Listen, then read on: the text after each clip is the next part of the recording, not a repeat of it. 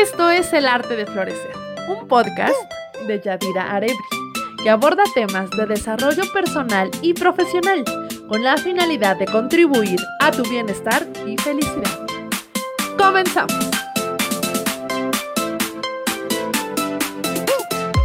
Hola, ¿qué tal? Bienvenidos una vez más a otro episodio de El Arte de Florecer. Y como cada semana, me da muchísima alegría saludar a Carla Voz, quien está con nosotros también el día de hoy. ¿Cómo estás, Carla? Hola, ¿qué tal? Muy buenos días, porque acá estamos en los buenos días. Me da muchísimo gusto estar aquí, Yadi, saludarte y a todos los que nos están escuchando, pues nuevamente poder brindarles un poquito más de lo que somos nosotras y además el conocimiento y demás, invitarlos también a que nos sigan escuchando y pues nos contacten en las redes sociales para que tengamos su opinión y las tomemos en cuenta también en, en, la hora de grabar, ¿no? Estaría padre, ¿no? Nos mandaran ahí como alguna, algunos comentarios y eso y retomarlos. Digo, yo estoy sugiriendo ahí. Está padrísimo. Sí, pues es justamente la invitación que les hacemos cada semana, que nos escriban a redes sociales, recordándoles un poco que, bueno, a mí como Yadira Arebri me encuentran en Instagram y en Facebook y a Carla la encuentran como psicoterapia guion bajo y guion bajo vida. Psicoterapia y vida. Así me pueden poner el hashtag. Sí, y bueno, que sigan también lo del podcast. Digo yo que ahí como que escriban en el, en el del arte. Eh, sí tienes, ¿no? En, el podcast, ¿no? No, no, no. En toda, ah. ya está centralizado en mi página. Ah, ya está solo en Ah, pues ahí está, que te escriban. Para que aquí los mencionemos, les mandemos saludos y todo a ver a nuestros seguidores. Claro, y la verdad es que sí los tomamos en cuenta porque cada semana voy recibiendo algunos mensajes, a veces más, a veces menos, pero sí ha habido muchas sugerencias de temas. Es por ello que cada semana pues voy eligiendo ciertas temáticas que cubran los intereses de quienes escriben. Súper, me encanta porque siempre estás al 100. muchas gracias, muchas gracias, ahí estoy súper al pendiente. Por eso el tema de hoy pues tiene que ver un poco con estos comentarios que recibo y con lo que va pasando de pronto también alrededor, atendiendo las problemáticas que van aconteciendo. Y la verdad es que el tema de esta semana nunca pasa de moda. no, para nada. Y además es el de interés, es de interés de todas las generaciones, desde adolescentes hasta adultos mayores, ¿no? Entonces, ¿cuál? Está padrísimo. Estamos hablando del tema de la infidelidad. Por eso decimos que nunca pasa de moda y por eso también Carla dice que, bueno, no tiene que ver tampoco con una generación en específico porque es interés de todos, absolutamente todos. Y yo creo que además, a nivel cultural y social, pues vivimos en un entorno en donde pues el tema de la infidelidad está al día. Se dice que somos de los países más infieles del mundo. Yo creo que no solo Seguro. México, yo creo que no solo México, sino pues también Latinoamérica hay ahí un, problema serio de base. Entonces, bueno, ¿qué te parece si empezamos definiendo un poquito qué es la fidelidad? Hay que compararlo un poco con la lealtad, porque creo que hay personas que a veces confunden ambos términos y son dos cosas diferentes, pueden ser complementarios, una va de la otra, pero sin duda son dos conceptos distintos entre sí. ¿Cómo podrías definir tú, Carla, la lealtad y la fidelidad, haciendo también una comparativa entre ambos? Pues bien, si hablamos del tema de parejas, bueno, la lealtad, pues eh, es realmente la fidelidad es parte de la lealtad. O sea, la lealtad es un concepto mucho más complejo, ¿no? Que implica el seguimiento como hasta cierto punto de las leyes que se, que se pongan dentro de cualquier contrato, ¿no? Entonces, por eso lealtad es, viene del derivado de ley. Entonces, si hablamos de la pareja, pues es justamente esta parte donde ya se hizo un contrato entre la pareja, donde ya se hicieron acuerdos, donde ya se hicieron eh, promesas y también se está expuesto el sistema de valores de cada uno, en el cual el otro está comprometido dentro de la relación. Y entonces, eh, al ser ahí fieles a, estos, a estos, todos estos conceptos y estos acuerdos que se han hecho, se vuelve una lealtad hacia esta persona. Si hablamos en términos generales, igualmente podemos ser leales a nuestros padres, a nuestro clan familiar, y esto es como el compromiso que se tiene y que nos mantiene unidos y fusionados a, digamos, las convicciones que tenemos con esas personas, ¿no? Por ejemplo, decimos, estoy en lealtad con mi madre y entonces yo hago o estudio la misma carrera. Es decir, admiro a mi madre, le tengo esta devoción y estoy comprometida con, con lo que es mi madre, que hago algo similar a ella en simbolismo de, eso sería una lealtad. En el caso de la pareja, también estamos hablando eh, en ser leales como en, no eh, transgredir algo que sabes que puede lastimarle o que lo tiene expuesto, ¿no? Eso sería eh, así como a grosso modo lo que yo entendería, ya no para dar una definición como tal de lealtad, sino lo que se aplicaría en cuanto a la pareja. O sea, una lealtad a tu pareja es como no exponerlo, cuidarlo, ¿no? Eh, respetar los acuerdos, tener esta fidelidad. Es decir, dentro de la lealtad integramos la fidelidad. Claro, yo también coincido contigo porque además investigando un poquito sobre incluso la raíz etimológica de cada una de las palabras, fidelidad eh, viene del latín fidelitas, fidelitas y eso significa constancia. Y también, bueno, vamos a tocar un tema que a lo mejor suena medio raro, pero justo tiene que ver con, algunos principios. También significa servir a Dios. Entonces, o sea, en, el, en la raíz es eso. ¿Por qué, ¿Por qué tomo esta parte? No vamos a adentrarnos en el tema eh, místico de, Dios o religioso, sino más bien, eh, cuando hablamos de servir a Dios, es decir, es a, tener un concepto de algo superior a ti, algo que tal vez es intangible, no puedes ver, pero que dentro de ti está tan integrado que tú, o sea, te sabes o tienes esta, este compromiso con, con, con esto, que no importa si está presente o no está presente, tú lo vas a, a, respetar, lo vas a cumplir. Y justamente se ve reflejado idéntico en la, en la pareja, ¿no? O sea, tu pareja no tiene que estar junto a ti ni vigilándote el teléfono para que tú le seas fiel. Es un compromiso que tú adquieres, es una, es una responsabilidad afectiva, es un respeto, ¿no? Donde nosotros vamos a, a, cumplir por una dedicación. Es algo como muy interno también, ¿no? O sea, yo, yo me, me comprometo o ya estoy dentro de, me involucro en esta relación y desde el momento en que yo la elijo y empiezo esta relación, si dentro de mi sistema de valores está ser fiel, voy a ser fiel. ¿En qué depende ser fiel realmente? No es que yo le voy a exigir al otro que lo sea, ¿no? Sino más bien, vamos a llegar a algunos acuerdos, por supuesto, en el proceso de conocerte, vamos a llegar a algunos acuerdos, vamos a empezar a compartir qué, qué, qué es para mí eh, fidelidad, porque hay diferentes tipos, que ahorita yo creo que lo vas a mencionar, ¿no? Eh, estos significados estos límites dentro de la pareja, qué sí y qué no está permitido dentro de mi concepto de fidelidad. Pero yo quiero también eh, dejar bien en claro cómo se inicia este, esta promesa o este compromiso personal para no caer en la infidelidad o para, para tener más claramente lo que yo puedo obtener o puedo esperar de mi pareja, que es la fidelidad hacia uno mismo y porque todo debe de partir de una convicción personal. Así es, exactamente. Ahí es donde vamos a partir por qué se genera una infidelidad. O sea, si dentro de, de mí no tengo el compromiso propio de que mi elección de pareja es la correcta, es la que yo quiero, estoy siendo fiel. O sea, estoy siendo fiel a mí misma, ¿no? Porque pues yo lo elegí, es decir, dentro del el sesgo que tenía o las opciones que tenía ahí para elegir, elijo a esta persona y es el que más está adecuado a, lo que pienso, a lo que siento, en cómo me relaciono y también me gusta, ¿no? O me inspira o cualquier situación que te lleva a decir, con este o con esta me voy a quedar. Ahí es el principio de la fidelidad, porque yo eh, voy a empezar a respetar mi propia elección. Entonces ahí sería como un punto bien importante. A veces luego así como que se preguntan o, me llegan y me dicen, ¿por qué soy infiel? Y digo, pues porque no eres fiel a ti, no eres fiel a lo que tú quieres, no tienes ni siquiera delimitado qué esperas de algo o de alguien. Y, eso te hace llevar una confusión, una falta de compromiso, ¿no? Y, y, andas por ahí como buscándote dentro del otro Y eso, pues, por supuesto que te lleva a una traición, porque te estás traicionando al no, al no, al no mirarte en tus, en tus decisiones, elecciones, al no estar integrado.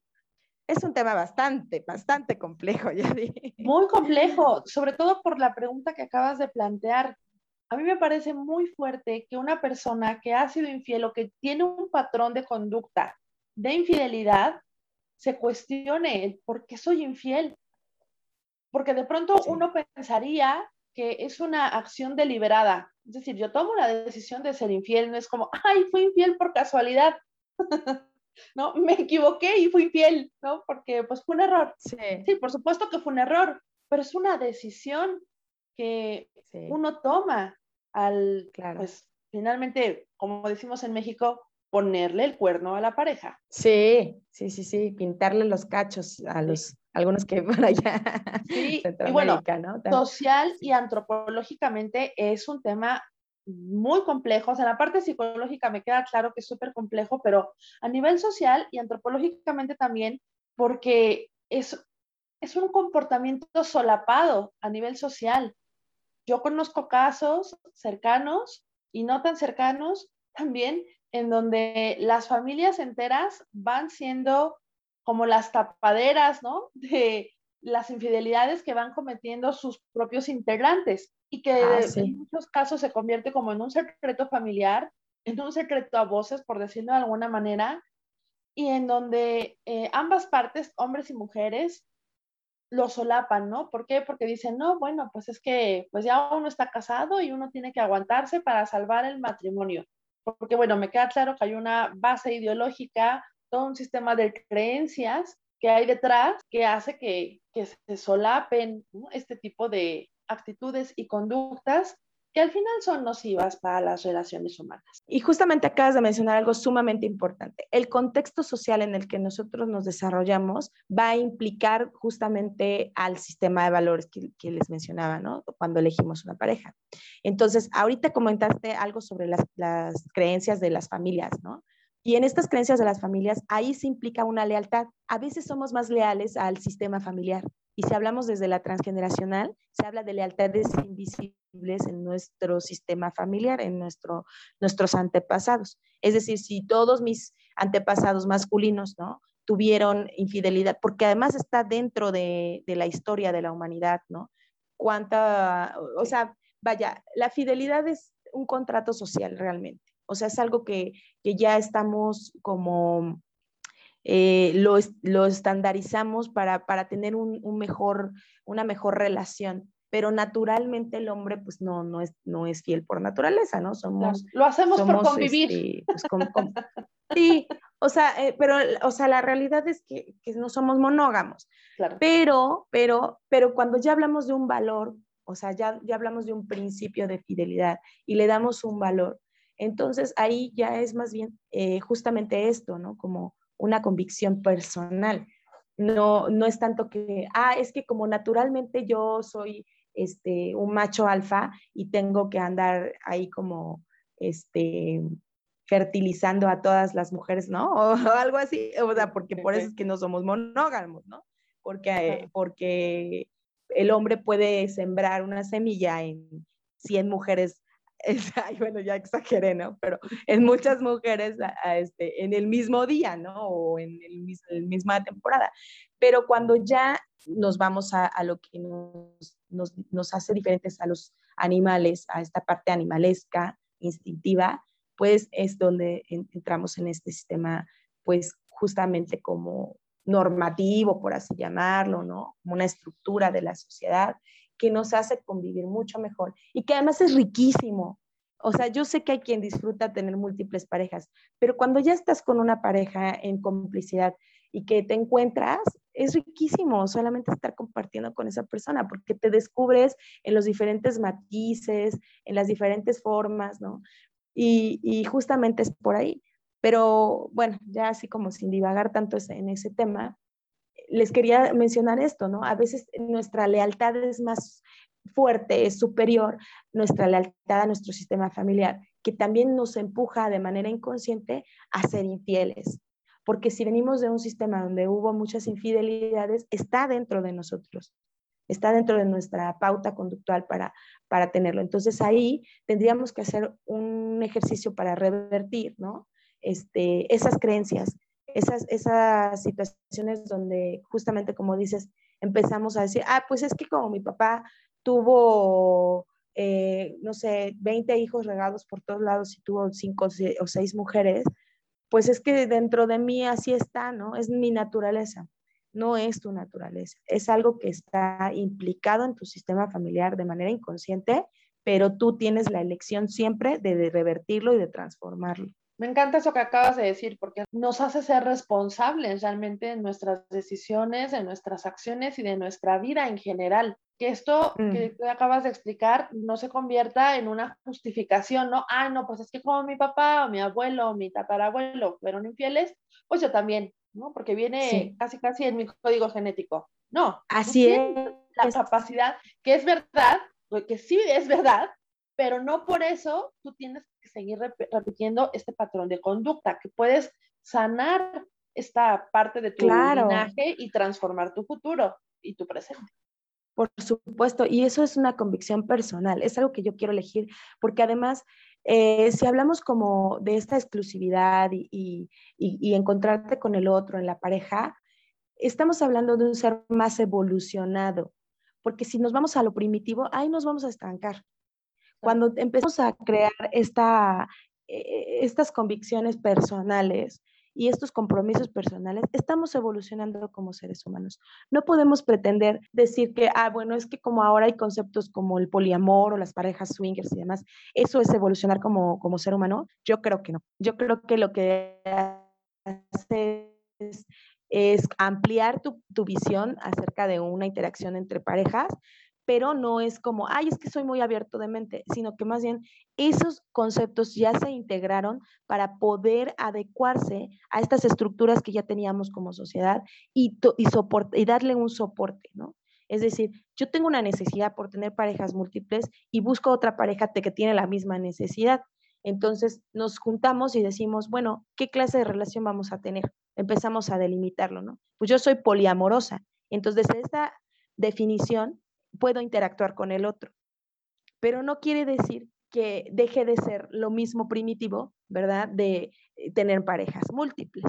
O sea, solamente estamos estructurando para que haya un mejor fluido y una mejor convivencia. Por eso les decía, la fidelidad más que nada es un contrato social. Es algo que yo estoy comprometiéndome y por eso implica la lealtad, porque hay como ciertas leyes que rigen a la pareja donde vamos a poder estar eh, interactuando desde estos principios, desde el poliamor, desde los swingers, desde el compartir parejas o cualquier eh, situación, pareja abierta, ¿no? Donde yo puedo tener relaciones eh, diferentes, ¿no? A lo mejor tengo a mi esposo y a mi novio, y que, bueno, se va a ir adecuando mucho a los principios que tengo como dentro de mi contexto familiar. Y la otra postura que quería mencionarles decías de los hombres, ¿no? Bueno, justifico porque en mi, sistema de creencias de mis padres o de mis antecesores masculinos, eh, todos fueron infieles. También las mujeres adoptamos o se adoptan porque por ahí, por ejemplo, llegan mucho a mi consultorio mujeres con un sufrimiento porque las mamás o las abuelitas les dicen, es que te tienes que aguantar porque es tu esposo. No importa que tenga muchas catedral, no, que tenga muchas capillitas, lo importante es que tú seas la catedral, tú no te vas a quitar de ahí, tú eres la esposa. Y la otra está sufriendo porque el marido anda por aquí, por allá, ¿no? Teniendo otras mujeres y ella se tiene que aguantar cuando dentro de sus convicciones personales no está a tolerar ese, esa conducta. Entonces, hay un sufrimiento. Cuando ya implica sufrimiento, estoy traicionándome a mí misma. Es decir, mi esposo está siendo infiel, pero yo también lo estoy siendo porque estoy tolerando algo que me causa sufrimiento. Estoy siendo infiel a mí misma, a no, a mi, o sea, a no, a no delimitar mi, mi relación, a no decir, hasta aquí yo no voy a, eh, tras, no sé, o sea, transgredirme a mí misma, ¿no? Entonces, pues es, es, es, muy, muy complejo el tema porque eh, justamente venimos de estas creencias y está como un eco en la sociedad el que digan, no me importa que tengas otra o que tengas otro, y, y mientras me quieras a mí. Y muchas mujeres se viven ahí peleando este puesto y empiezan a competir y se empiezan a comparar. Y hay una destrucción muy grande en el autoestima porque estás pensando que, bueno, a lo mejor me pintó el cuerno, pero yo, este, pues a mí me ama, a ella no la ama, a ella nada más la utiliza. Y les toleran esa parte. Y estoy dentro del sufrimiento y dices, ¿de qué se trata esto? ¿no? O sea, creo que ahí es donde eh, tendríamos muy claro o ya sería como muy definitivo eh, esta parte, o sea, de decir, mira, mira cómo te estás haciendo daño y quiere decir que no va contigo. ¿Qué haces en esa relación? Y bueno, partiendo de esto, creo que también sería importante hablar en la actualidad de los diferentes tipos de infidelidad que pueden haber en una relación, porque a medida que la sociedad ha ido transformándose y evolucionando, pues nuevas formas de infidelidad han surgido. Por ejemplo, anteriormente en la mayoría de las personas pensaba que las únicas formas de ser infiel era a través del contacto sexual y por supuesto a través de la parte afectiva, cuando ya hay sentimientos involucrados que surgen hacia el amante o hacia la otra persona. Y hoy en día, bueno, existen algunos otros, como por ejemplo la infidelidad virtual, que a través de los medios digitales que han ido surgiendo con el paso de los años se han convertido en un canal que eh, no, no propicia, más bien que se utiliza para este tipo de, conductas. Claro, porque hay mayor fácil acceso, ¿no? O sea, eh, está a la, a, la, a la vuelta del clic. Exacto, sí, claro. Y porque de, de, pronto a muchas personas se les hace muy fácil, ¿no? Tener ese acceso precisamente por esto, ¿no? Porque están al alcance de un clic y porque al no existir contacto, contacto eh, visual, contacto físico y demás, claro. pues es un poco más, más simple, ¿no? Pareciera, y solo parece, ser un poco más inocente, entre comillas. Sí. Que realmente pareciera que no hay, no hay implicación. Claro, sí, exacto, ¿no? Porque se cree que no hay tanta implicación. Y bueno, la verdad es que sí la hay, porque incluso hay casos en donde solo a través de la pantalla o a través de un dispositivo electrónico se pueden generar vínculos afectivos. O sea, la cosa no es tan fría como parece. es, una, es una herramienta básica ahora de las relaciones, sobre todo cuando los horarios y las agendas no concuerdan y entonces pues es, es, de alguna manera ya como también parte de la rutina en pareja, ¿no? Pero bueno, una cosa es que lo hagas con tu pareja y otro que tengas ahí. Sí, he tenido casos en el consultorio donde no inventes, o sea, por supuesto la, la esposa está sufriendo o la pareja está sufriendo porque encuentra que tiene no sé cuántos packs ¿no? Del nudes, de todas mujeres que hasta las compran, ¿no?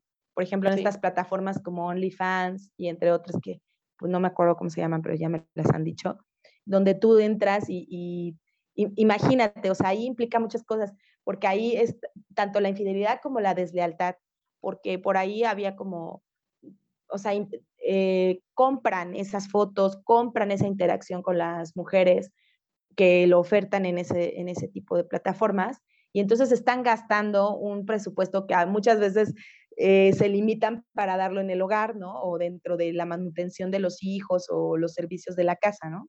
Y entonces dices, a ver, si no tenías para darme para, no sé, los tenis del niño, del Iker, ahí sí, este, y, te, y te descubro que compraste cinco packs y que cada pack te costó 100 pesos, ¿te imaginas? O sea, son 500 pesos que pudo haber invertido en los tenis del Iker, ¿no?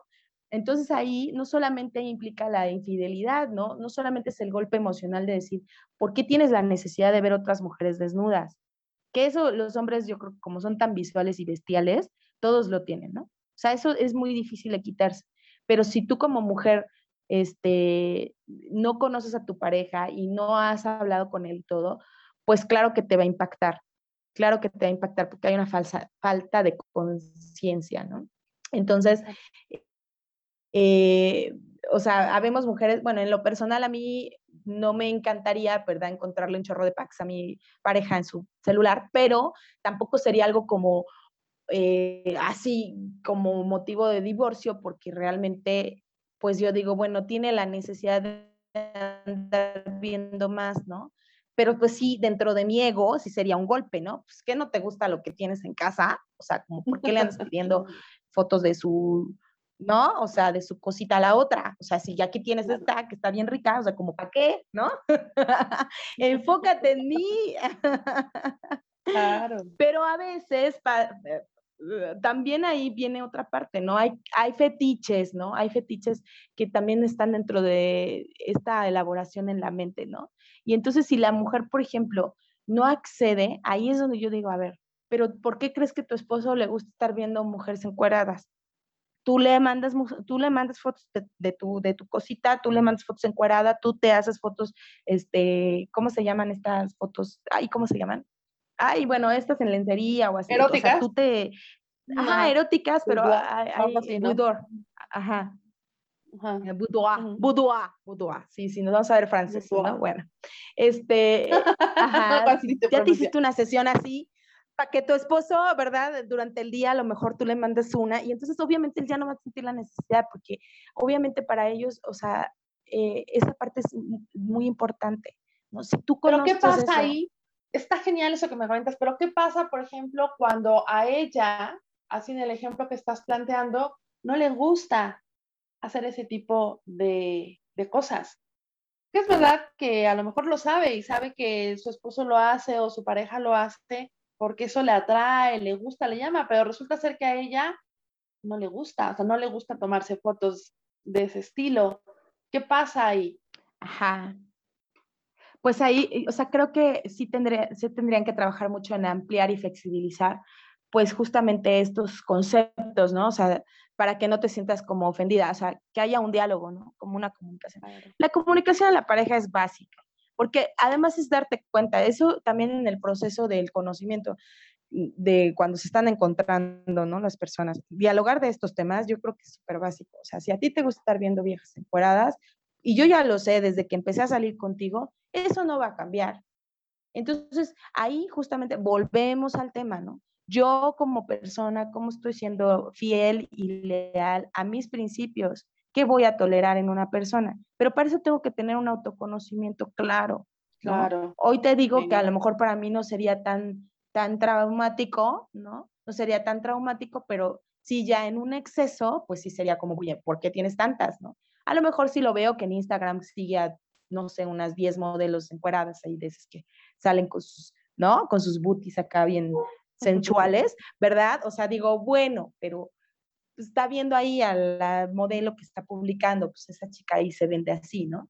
Pero otra cosa es que esté comprando las fotos y que, y que esté teniendo amiguitas que le mandan, porque además ahora las, las chicas, desafortunadamente, y les quiero mandar eso, ¿no? Porque vamos a reestructurar, o sea, muchas chicas caen, pero tremendamente en el juego de mandar nudes, y no con su pareja, sino con el chico que les anda ahí como rascando la ala. Y muchas veces ya saben que están, que están comprometidos, que tienen novia, que tienen esposa, pareja, y les mandan las fotos fácilmente, ¿no? Yo, yo en lo personal creo que no es tan fácil mandar un nude, a menos de que tengas un sumo interés en consolidar algo con esa persona, ya sea un encuentro, ya sea una relación, lo que quieras, ¿no? Es para motivar al otro a decir, mira, sí accedo a que me veas en estas fotos así sensuales, eróticas, desnuda, para motivarte a que cuando tengamos el encuentro, pues te imagines lo que me vas a hacer, ¿no? Claro. Sí, es parte de un juego, de compartir. un juego, o sea, desde mi punto de vista, ¿no? Y seguramente eso sería lo más sano. Sin embargo, las chicas ahora lo hacen como una reafirmación a su autoestima. Y entonces andan mandando sus packs y andan cobrando por los packs, ¿no? Eh, hay grupos, inclusive de WhatsApp, ahora de Telegram, porque como la verificación de WhatsApp y todo ese rollo, eh, en Facebook, ¿verdad? Donde las chicas de ah, incluso menores de edad andan vendiendo sus packs. Entonces, eso genera esta facilidad, este acceso, y hay una confusión total entre los límites de lo que sí, de lo que no, en la, en la convivencia eh, de aspecto sexual entre hombres y mujeres, ¿no? Y pues está afectando a muchísimas parejas. Este tema está afectando no tienen idea. O sea, en realidad está siendo actualmente el tema de pareja en terapia. ¿Por qué estás viendo nudes y por qué pides nudes a, a las mujeres y por qué andas comprando packs y por qué estás, ¿no? O sea, en esto de que se puso súper famoso el OnlyFans ahora en la, en la pandemia, porque como los hombres estaban frente a la computadora o a un dispositivo constantemente que trabajando y demás, pues su mente tenía que estar ahí divagando y se metieron a este tipo de, de plataformas. Y entonces ahora las mujeres están en crisis por eso, ¿no? O sea, las crisis de pareja están siendo por estas amenazas virtuales y le aunamos estos, estas plataformas como Tinder, donde tienen el fácil acceso a, a, acceder a, a, tener algo, un encuentro casual con muchísimas mujeres que están dispuestas a hacerlo así como solo por una noche, ¿no? Y ya sin invertirle, ¿no? Porque pues también esa es otra, otra forma de infidelidad. Los hombres que, que gustan de contratar mujeres que se dedican, pues, escorts, ¿no? Que se dedican a, a vender sus caricias. Claro, sí, tal cual. Oye, pero fíjate, ahorita que te estoy escuchando, em, me, me, preocupa, algo que me, me, preocupa es ver la reacción y las consecuencias que trae consigo la infidelidad, porque se convierte en algo súper destructivo, no solo para la relación, sino para la persona que sufre directamente esa infidelidad. Es decir, para el que es infiel, por supuesto que hay una afectación, cuando se da cuenta que ha dañado a la otra persona a través de sus acciones. Pero la, persona que se siente traicionada, que se ve realmente inmiscuida en toda esta vorágine de sentimientos que detona la infidelidad, es por lo que noto y por lo que yo en, en mi propia vida he eh, también experimentado, es súper fuerte.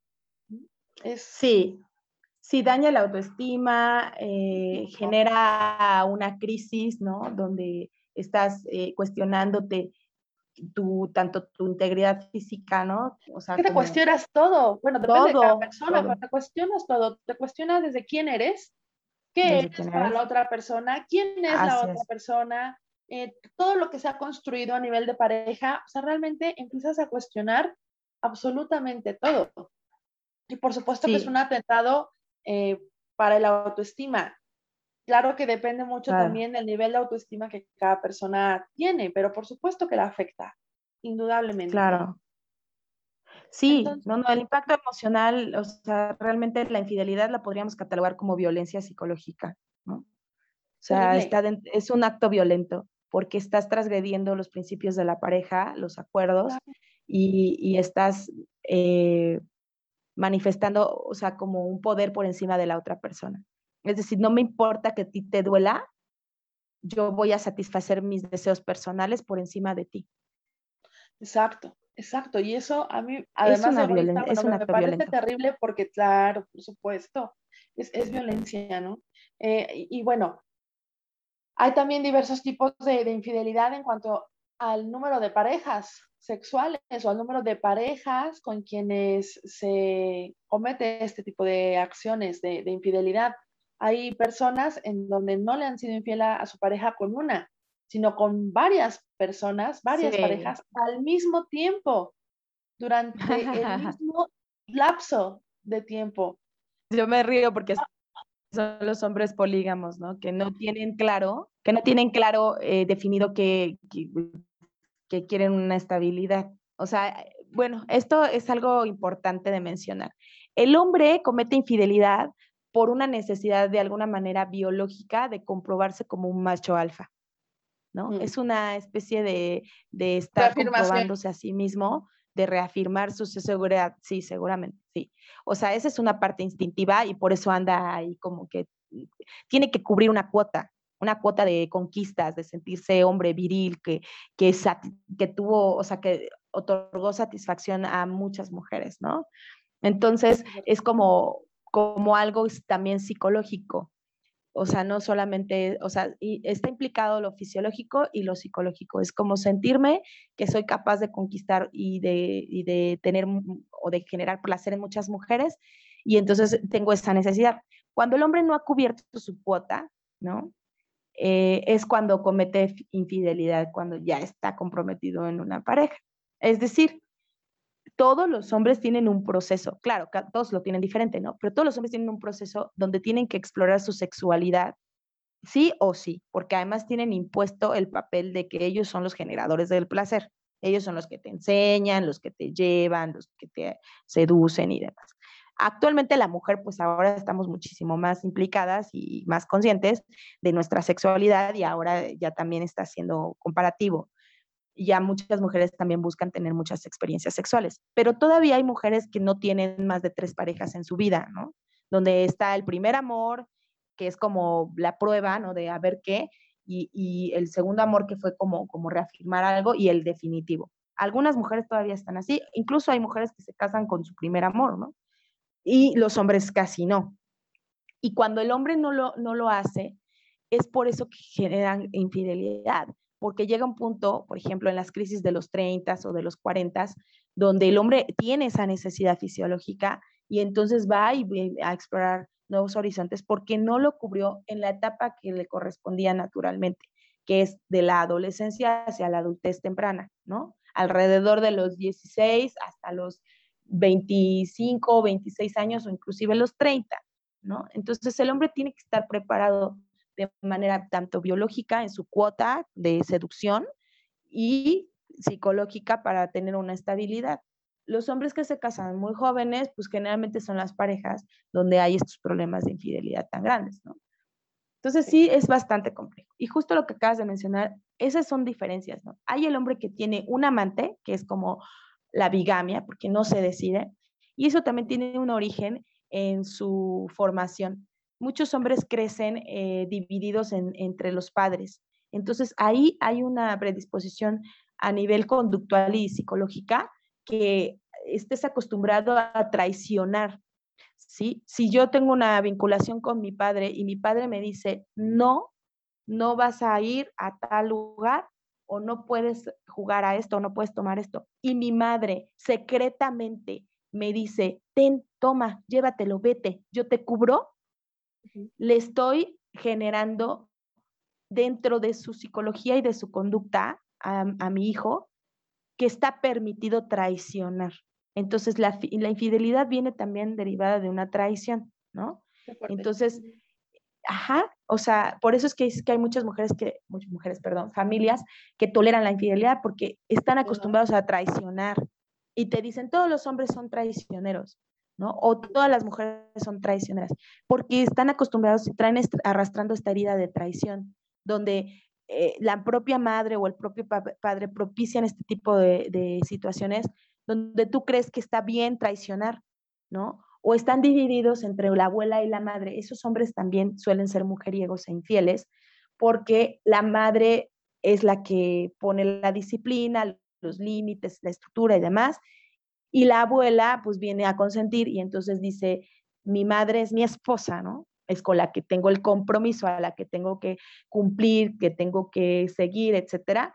Y mi abuela me consiente y es el amor, ¿no? Y es como empiezas a distorsionar esta idea del amor y entonces empiezas a generar cuando ya eres un adolescente y, demás, pues estos deseos eh, descolocados, ¿no? O sea, como realmente no, no, no integrados como parte natural de ti, sino de tener un amante donde hay un disfrute nada más, hay un gozo y me dejo llevar por ahí, y a una esposa o una pareja a la que sí voy a respetar y demás, ¿no? Entonces, ahí también está muy elaborado la personalidad de, de los que tienen amantes. Y las mujeres, pues igual, ¿no? O sea, generalmente la mujer no anda teniendo estas infidelidades de uno y otro. Generalmente, o sea, por lo regular, no sé, el 80% de las infidelidades más este, femeninas es tener un amante, porque dentro del matrimonio no están siendo eh, satisfechas sus necesidades afectivas y buscan un hombre que las seduzca o pocas mujeres se dejan llevar solo por el placer, ¿no? Sino que más bien es, es una infidelidad emocional la que la mujer busca. Por eso es que cuando se, la mujer es infiel es porque tiene un amante, y cuando el hombre es infiel, muchas veces es que anda con muchas mujeres o lo que les decía, contrata servicios de prostitución, ¿no? Entonces, este, sí es muy diferente la estructura a nivel psicológica que lleva a cometer infidelidad en el hombre y la infidelidad en la mujer. El hombre es una reafirmación de su masculinidad y la mujer es una reafirmación de su valor como ser mujer.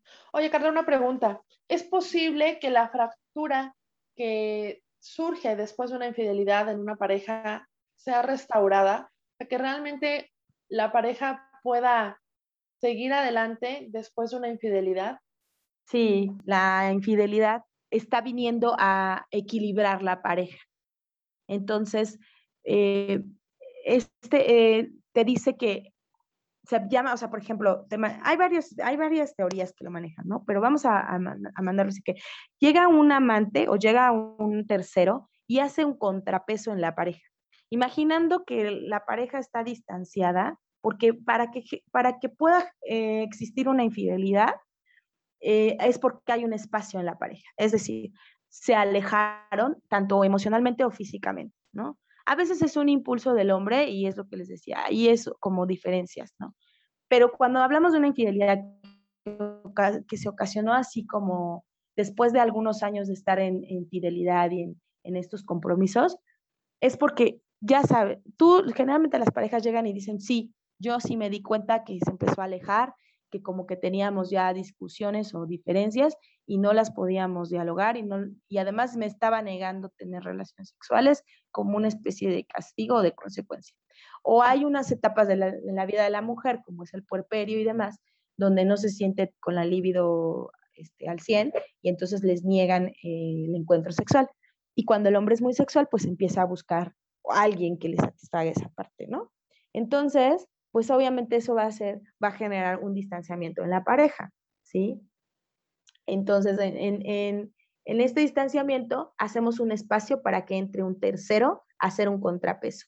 Ese contrapeso va a generar ya sea la ruptura de la pareja porque va a ser demasiado pesado en sus estructuras tanto de valores y demás, y se va a romper, ¿no? O el acercamiento, porque va a ser el contrapeso y va a jalar a la pareja a mirarse y a decir, ¿qué está pasando? ¿Qué estamos haciendo o qué estoy haciendo yo diferente que hace que tú busques a otra persona? Entonces, actualmente se está buscando resignificar la infidelidad. No es tan mala.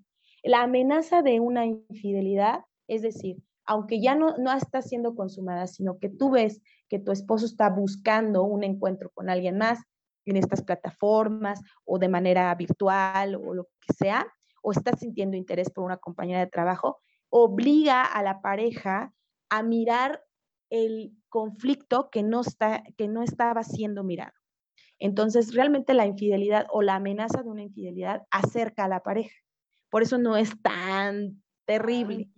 ¿no? Se la ha satanizado mucho, eso sí. Se ha satanizado y además, por ejemplo, también se sienten muy culpables cuando eh, se perdona la infidelidad y no sabes, o sea, creo que el 60% de las parejas que van a terapia por infidelidad se quedan juntas porque lo que quieren es eso, porque lo que obliga a la infidelidad es a reestructurar la pareja, a reafirmar sus votos de amor, de fidelidad, ¿no? Entonces eh, eh, se encuentran en crisis y dentro de las crisis comienzan a, a identificar qué, cuáles son las necesidades que no están siendo cubiertas, ¿no? Entonces, muchas veces las mujeres se quedan, es que, ¿qué va a pensar mi familia? Porque todos se enteraron de que me fue infiel. Y hace que se sientan culpables, pero la realidad es que muchísimas personas perdonan infidelidades o se van adaptando y entonces eh, se quedan con la pareja. No está tan mal. O sea, al ser infiel, lo que haces que, la pareja se fusione un poco más.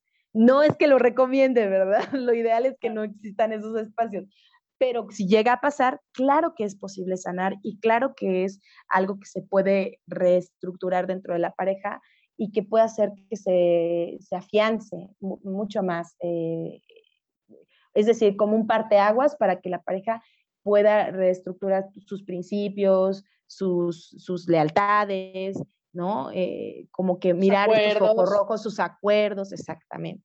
Ay, padrísimo. La verdad es que creo que es un tema digno de profundizar para que podamos entenderlo, sí dejar de satanizarlo, para que podamos incluso, pues, superarlo, Hay, hay, que entender este tipo de situaciones para que podamos superarlas de la mejor manera posible, de manera que no nos dejen huellas tan profundas en la vida.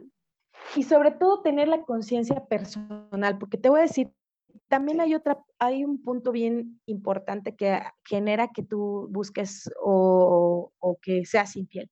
A veces dentro de la pareja están tan absortos, o sea, hay que buscar un equilibrio siempre. A veces están tan absortos en uno en el otro y la pareja está encima del otro que no le da espacio. Entonces, dentro de, generan codependencia y dentro de esta codependencia me voy perdiendo de en la relación y en la pareja mi propia individualidad. No estoy respetando mis espacios. Que llega a un punto en el que te hartas y entonces mucha gente va y busca conquistar o tener nuevas aventuras para reafirmarse en su individualidad. Por eso mucha gente se vuelve infiel, porque ya, no está, ya se está sintiendo que se está perdiendo dentro de la pareja, ya no es el individuo capaz de generar nuevas relaciones y entonces se le mete la idea de ir y conquistar a alguien más, ¿no? Entonces, por eso siempre tenemos que tener la conciencia de que todo tiene que ser en equilibrio, nada con exceso, ¿no? Sí, que mi pareja tenga muchas atenciones, pero no sea, no sea el centro de mi vida, porque lo que voy a hacer es que el otro va a estar también eh, queriendo o siendo obligado a hacerlo contigo y entonces eh, vas a empezar a perder la identidad y eso puede ser un factor que detone infidelidades. Aguas, ¿no? Entonces siempre en conciencia, en equilibrio. Ay, Carla, pues muchísimas gracias por todo lo que acabas de compartirnos el día de hoy.